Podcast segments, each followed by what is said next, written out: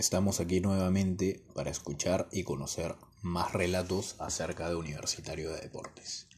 A continuación vamos a leer un relato de Carlos Galván, capitán del Club Universitario de Deportes en el año 2009, año de la estrella 25.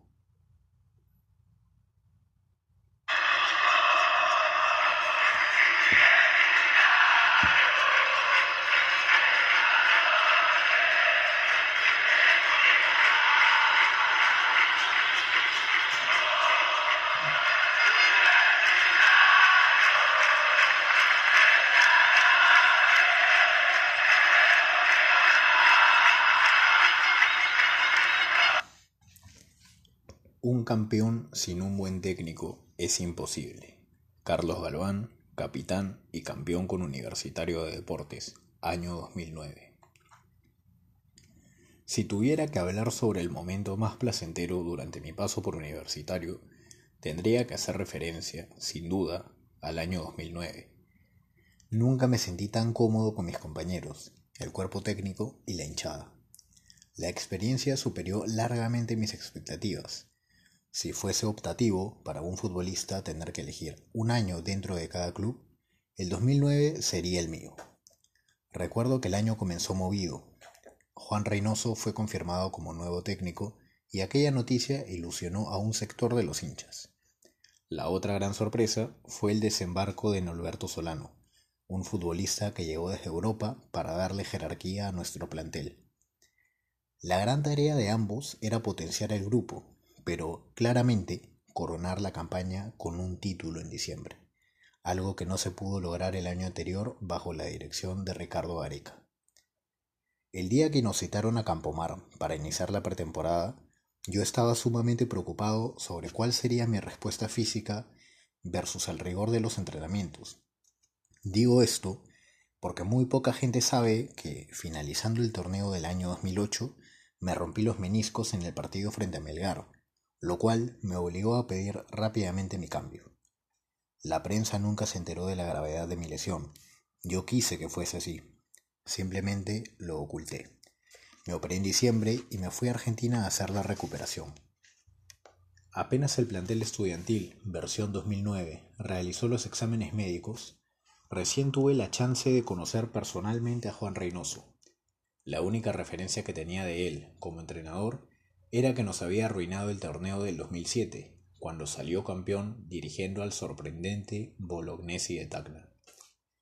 Apenas comenzamos los trabajos, pude formar mi primera opinión respecto a él. Tipo serio, extremadamente profesional y con cara de muy pocos amigos. Otro detalle que llamó mucho mi atención fue la cantidad de personas que conformaban su comando técnico. Eran ocho aproximadamente en realidad aquel detalle no era nada grave, sin embargo, comparado con el cuerpo técnico de Ricardo Areca, era algo llamativo. Conforme fueron pasando los días y tras el rigor de los entrenamientos, me di cuenta de dos cosas. La primera, mi lesión era parte del pasado. Y la segunda, entendí que la llegada de Juan Reynoso me iba a favorecer bastante. Digo esto porque su prioridad era igual a la mía, fortalecer y trabajar la defensa como eje central del plantel. Su filosofía y su sello estaban en función a diseñar equipos de atrás hacia adelante, cosa que yo compartía en todo el sentido de la palabra. A mitad de la pretemporada recuerdo que sucedieron un par de hechos que marcaron la personalidad de Juan como técnico del equipo.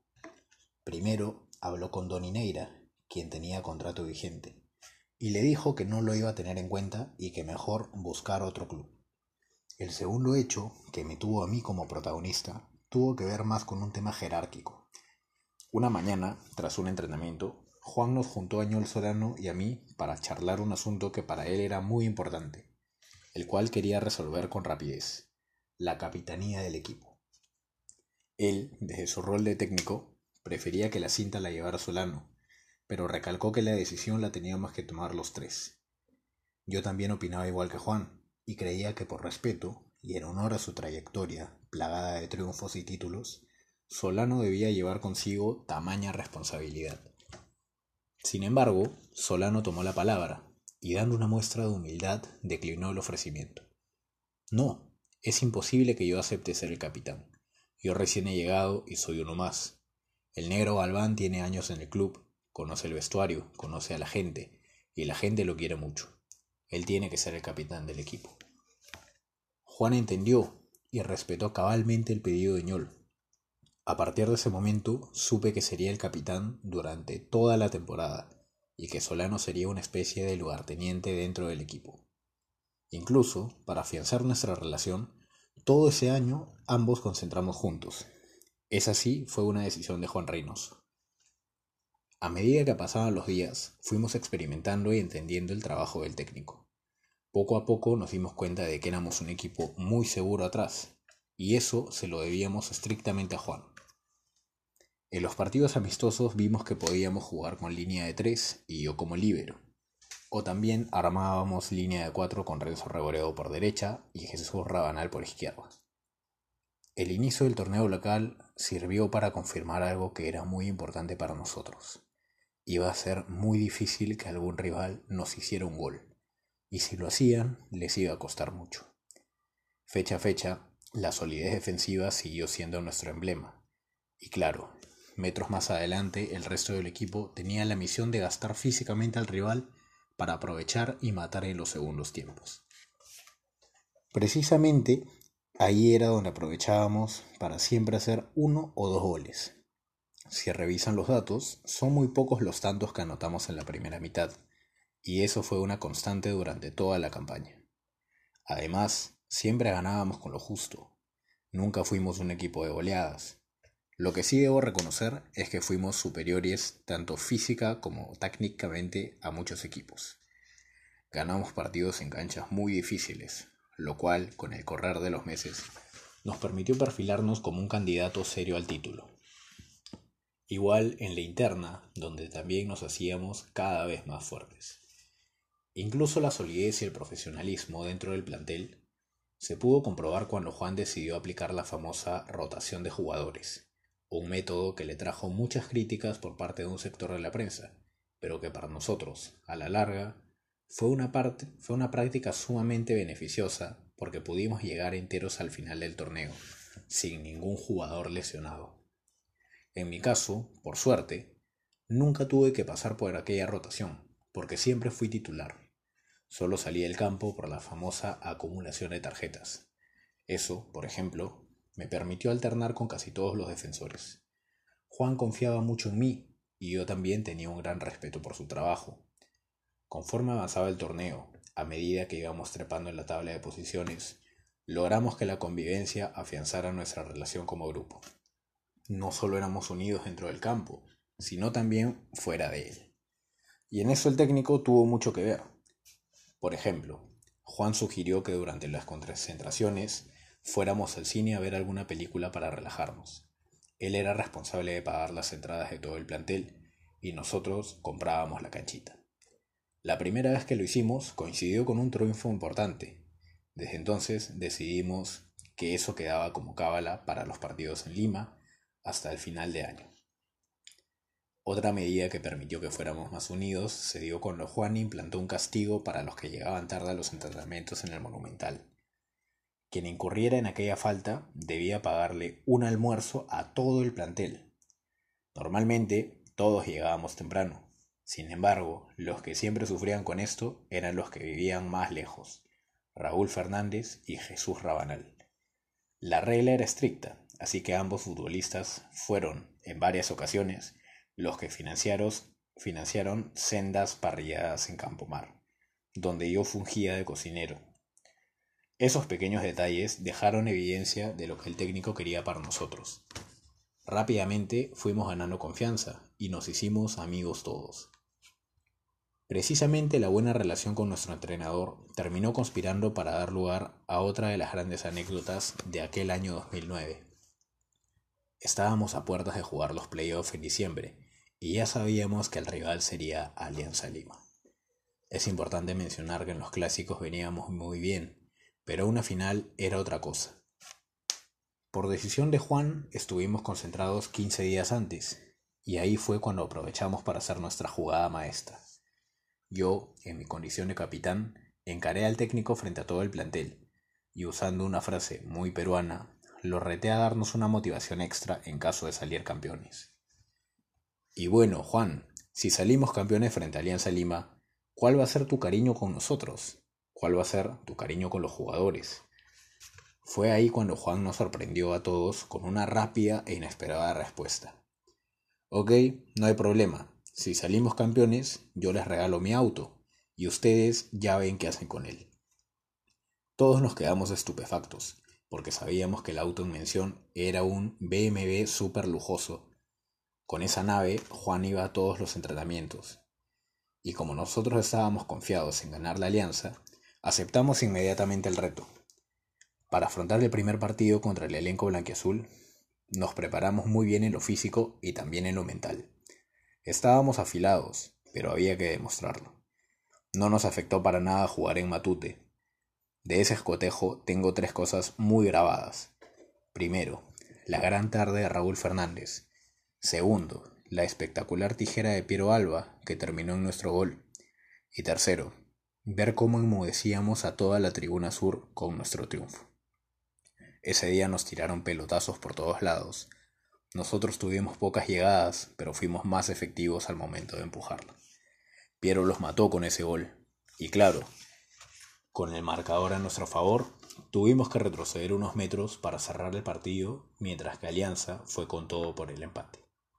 Igual, no pudieron con nosotros. Y aunque nadie dijo nada, todos sabíamos que el siguiente domingo en el Monumental no iban a poder con nosotros. La segunda final contra Alianza es otra de las cosas que jamás podré borrar de mi mente. El partido casualmente coincidió con el cumpleaños de Norberto Solano. Él nos comunicó que la celebración sería después de ganarle al clásico rival. Esa tarde el bus que nos iba a transportar al estadio no tomó la avenida Javier Prado, como era costumbre, debido a la cantidad de gente de universitario que había desperdigada por las calles. Por esta razón tuvimos que ir por atrás, es decir, por el acceso a la carretera. Muchos de nosotros grabamos en video ese trayecto, el cual era lo más parecido a una procesión. Yo registré todo con el cual mi celular se quedó con la memoria llena y tengo ese recuerdo guardado en una computadora en casa. Era increíble ver cómo por momentos el bus no se podía mover, la gente no nos dejaba avanzar, familias enteras, parejas, niños, todos yendo a vernos a nosotros. Nos saludaban, veíamos ilusión en sus rostros. Pocas veces experimenté algo así en mi carrera. Luego, cuando entramos a la canchita, pegada al monumental, pudimos ver las tribunas. Y cuando entramos de frente al estadio, vimos las cuatro tribunas pobladas, todas cantándole Universitario de Deportes. Era conmovedor observar a los hinchas cremas. Daba ganas de subir a la tribuna con ellos y cantar. Minutos después llegó el plantel de Alianza, y ahí nos dimos cuenta de que los jugadores blanquiazules tenían unos polos con una frase que intentaron instalar durante toda la semana previa al partido. Nos vamos al Cusco. A mí me dio mucha gracia ver eso. Realmente ellos estaban convencidos que podían llevarnos a un tercer partido. Estaban totalmente equivocados. Del partido en sí tengo distintas imágenes en la retina. El tiro al palo de Ruidías, que mereció entrar al arco, el penal que Solano transformó en gol sobre la bahía de Lipman, lo tranquilo que la pasó Raúl Fernández, porque nunca fue exigido, y, por supuesto, mi choque con Fleitas, casi sobre el final del partido. De aquella desafortunada jugada, debo decir solamente que fue muy extraña, Días después me pregunté, ¿qué carajo hacíamos dos defensas centrales peleando una pelota en la mitad de la cancha, pegados al lateral y en el aire? ¿No les parece siquiera un poco extraño? Chocamos dos torres y Fleitas llevó la peor parte, aunque yo terminé con el tabique desviado, que no es poca cosa. El doctor Julio Segura intentó sacarme del partido. Quería llegarme de inmediato a la clínica a hacerme una radiografía. Mi respuesta con los dientes apretados y la cabeza dándome mil vueltas fue, me sacas del partido y yo te mato.